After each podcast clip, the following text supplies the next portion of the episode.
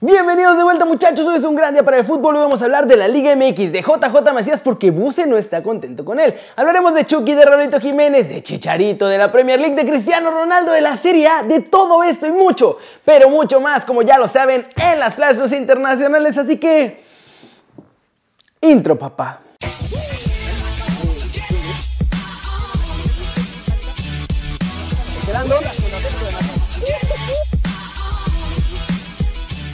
Arranquemos con el resumen del Guardianes 2020 y la situación de cara a esta fase llamada fase final, que esencialmente es la liguilla y el repechaje. Los Rayados de Monterrey consiguieron otro triunfo importante ahora a costa del Mazatlán al que derrotaron 2 a 1 gracias a los goles de Avilés Hurtado y de Nico Sánchez. Por el cuadro moradito descontó Camilo Zambeso. Con este resultado la pandilla se trepó hasta la sexta posición, ya aseguraron su clasificación por lo menos al repechaje e incluso Todavía pueden meterse directo a la liguilla si se combinan algunos resultados en las próximas jornadas. En la bombonera, los renovados Diablos Rojos del Toluca de Carlos Adrián Morales volvieron a ganar, ahora 2 a 0 a los Cholos de Tijuana, gracias a los goles de Rubén Zambuesa y Jonathan Medina. Con este resultado, sasasasazo, Toluca se mete en zona de repesca y dejó ya casi sin esperanza a los de la perrera. Cruz Azul rompió la sequía de goles que ya andaba arrastrando y con dos tantos fue más que suficiente para vencer a Chivas en el Akron. El doblete de Cabecita Rodríguez fue lo que materializó el resultado con el que Cruz Azul se pone segundo de la general a espera de lo que hagan los Pumas. La buena noticia para Chivas es que aunque perdieron, ya tienen asegurada la repesca. Y finalmente Santos sumó su quinta victoria consecutiva del Guardianes 2020 al vencer 2 a 1 al San Luis con los goles de Gael Sandoval y Julio Furch. Con estos tres puntos, los guerreros son el lugar 7 en la general y también aseguraron su boleto por lo menos a la repesca. Podrían pasar directo, pero ahí sí necesitan casi un milagro para lograr ir a la liguilla sin hacer escala en el repechaje. ¿Cómo la ven? León es el único equipo con 36 puntos inalcanzable en la cima. Los otros tres boletos los van a pelear entre Cruz Azul, América, Tigres, Pumas y Rayados. Bueno, por ahí Santos y hasta Chivas, pero esos ya están muy difíciles. Brutal. Siguiente noticia. Vamos precisamente con Chivas porque Buse habló tras la derrota ante Cruz Azul y mencionó algo importante sobre Macías porque falló un gol que pudo cambiarlo todo y su actitud como que ya no gusta. Una derrota dolorosa. Eh, no hicimos lo que deberíamos de haber hecho, dejamos de hacer cosas. Sin embargo, eh, creo que hay que seguir en esa dinámica de trabajo y buscar mejorar en los siguientes encuentros. Yo creo que ya la posibilidad en los primeros cuatro se nos reduce mucho. De Macías es un análisis que tendremos que hacer internamente y en ese aspecto buscaremos eh, lo mejor que sea para él y para el equipo. Desde luego, deportivamente creo que la parte más importante es seguir teniendo ritmo y a los equipos que van directo hacia la siguiente fase es obvio que en un momento les va a costar un poco más. Si tienen lesionados les puede beneficiar, pero si no, creo que el ritmo es fundamental para poder llegar embalados a esta última etapa. ¿Cómo la ven? Se empieza a repetir la historia que pasó antes de que se fuera a León, ¿se acuerdan? Cuando la gente en Chivas ya se estaba empezando a cansar de su actitud, sobre todo porque en la cancha no se veía lo que él tanto presumía fuera de ella. Pasemos con noticias de cómo llegar a jugar en el extranjero en 2020, muchachos, porque ahora sí, entre la tecnología, la pandemia y el internet, sobre todo el internet, ya los futbolistas pueden buscar un club en línea y fichar facilito. En España, muchachos, ya está la nueva plataforma para que los futbolistas puedan buscar equipo de fútbol a través de internet. Es un portal y una app que se llama Football Jobs. En España esta app funciona desde hace 6 años y ya ayudó a varios futbolistas a encontrar clubes allá del otro lado del charco. Ahora Jazz Corona ayudó a compartir en México y varios futbolistas chavos ya se registraron para ver si encuentran oportunidades en el viejo continente y en otros rincones del mundo. De hecho, el CEO de la app, Valentín Botello, dice que ya hasta contactos entre jugadores y directivos europeos hay para fichajes en el futuro cercano. Actualmente Football Jobs cuenta con más de 25 mil candidatos y clubes de China, Inglaterra, Australia, España, Nueva Zelanda y Alemania. Diario dan a conocer entre 7 u 8 ofertas de empleo para futbolistas. Funcionó también la cosa que Football Jobs ya está pensando abrir una oficina en México porque además el CEO de Football Jobs es hijo del que en su momento fue el presidente del Hércules de España y que firmó a Aarón Galindo. ¿Cómo la ven? Ya saben, chavos, si sienten que tienen mucho talento y que aquí en México no los están aprovechando, bájense la app, regístrense y en una de esas, a lo mejor yo voy a estar hablando de ustedes en la sección de mexicanos en el extranjero muy pronto. Y hablando de eso, ¡vámonos, vámonos! Con el resumen de los mexicanos en el extranjero, logrando todo. Menos Chicharito, porque la verdad sigue mal y de malas nuestro máximo goleador del tri. Y es que muchachos, Chicha nomás no ve la luz en la MLS. Ayer en el clásico del tráfico se volvió a quedar hasta fuera de la convocatoria debido a una supuesta lesión.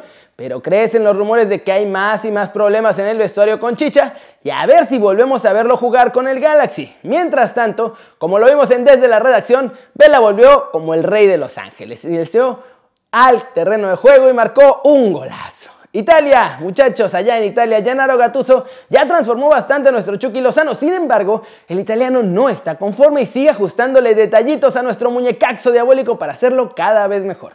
Ahora en Zone, Rino confesó que no le importa si Lozano juega por derecha o por izquierda, que ahora lo considera un chico regenerado, pero que lo quiere ver más fino que debe incidir, criticó que ante Benevento tuvo dos o tres ocasiones para marcar y que sufrió un medio penal, pero que no debe de tirarse, que debe de aguantar, que cuando se entra también tiene que estar un poco mejor y cuando esté en los últimos 10 metros, pues tiene que ser más fino. También reconoció que en la primera mitad Chucky fue el más peligroso de su equipo y que siempre atacó muy bien. Excelente. En Inglaterra, Raulito Jiménez y los Wolves ya tienen fijada la meta de superar la séptima posición esta temporada. Las dos anteriores se quedaron ahí. Hace dos años les alcanzó porque el City clasificó a Champions y ganó la Copa de la Liga. Así que pudieron pasar. Pero este año ya no fue así. Así que ahora lo que esperan hacer es llegar a la sexta posición, muchachos. Esperan que todo el punch goleador que trae Raulito los ponga dentro del top 6 en Inglaterra. Y por ahora los Wolves están en la posición 8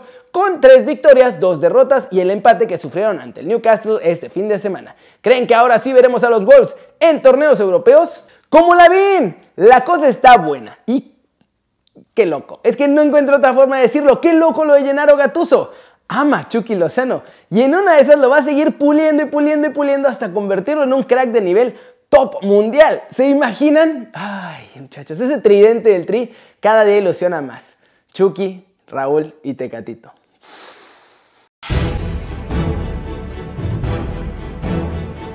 Flash News, Ronaldinho, ex del Barcelona, reveló a través de su cuenta de Instagram que dio positivo por Cocobicho. Eso sí, dijo que es asintomático, que todo está bien y que se está cuidando. La Juventus ya sin Cristiano Ronaldo porque está en cuarentena, también por Cocobicho, se estrelló este domingo contra el muro defensivo del Gelas Verona. No lograron pasar del 1-1 y es su segundo encuentro sin victoria consecutivo allá en Italia. Leicester, ellos se aprovecharon la falta de puntería del Arsenal y lo derrotaron 1-0 con un golecito de Jamie Vardy, muchachos, nada más. Los de Mikel Arteta suman su segunda derrota consecutiva en la Premier League después de caer la semana pasada, ¿se acuerdan?, contra el Manchester City. Serge Gnabry del Bayern Múnich abandonó la cuarentena porque tuvo falso positivo, muchachos. Así que se perdió por nada la Champions League contra Atlético de Madrid y el duelo de este fin de semana ante el Eintracht Frankfurt, pero ya vuelve para la siguiente jornada de las Champions. Eden Hazard, Martín Odegaard y Álvaro Odriozola estuvieron en el entrenamiento de este domingo del Real Madrid. Los dos últimos no entran en la convocatoria para el juego ante el Borussia Mönchengladbach, pero el belga sí estará. Philippe Coutinho fuera de las Champions contra la Juve, muchachos, y fuera de actividad aproximadamente tres semanas por una lesión en el bíceps femoral de la pierna izquierda. En una entrevista para el PSG, Kylian Mbappé reveló que la falta de descanso entre la temporada pasada y esta les está pesando. Dice que en lugar de parecer la novena jornada, parece que ya estuvieran en el partido 60 de la temporada. El Milan anunció a través de un comunicado oficial que Gianluigi Donnarumma, Jens Peter Haug y tres miembros más del primer equipo han dado positivo por Cocobicho. Todos asintomáticos, todos aislados, y el resto de la plantilla dio negativo. Vincenzo Spadafora, el ministro de Deportes italiano, en charla con Rai 3, expuso su opinión sobre la decisión de Cristiano Ronaldo de volver a Italia y dijo que no respetó los protocolos que hay allá. Ya inició una investigación de la Fiscalía Federal para probarlo y castigarlo. ¡Wow! Según Football Insider, Tottenham está presentando una oferta de renovación a Heung-Min Son bastante importante. Lo atarían hasta 2025 con un sueldo modesto de 11.5 millones de euros anuales. mucha lana. Vamos a terminar el video de hoy hablando del Barcelona otra vez, porque ahora la directiva pide a nombre del club, por favorcito, que anulen la moción de censura contra Bartomeo y su séquito.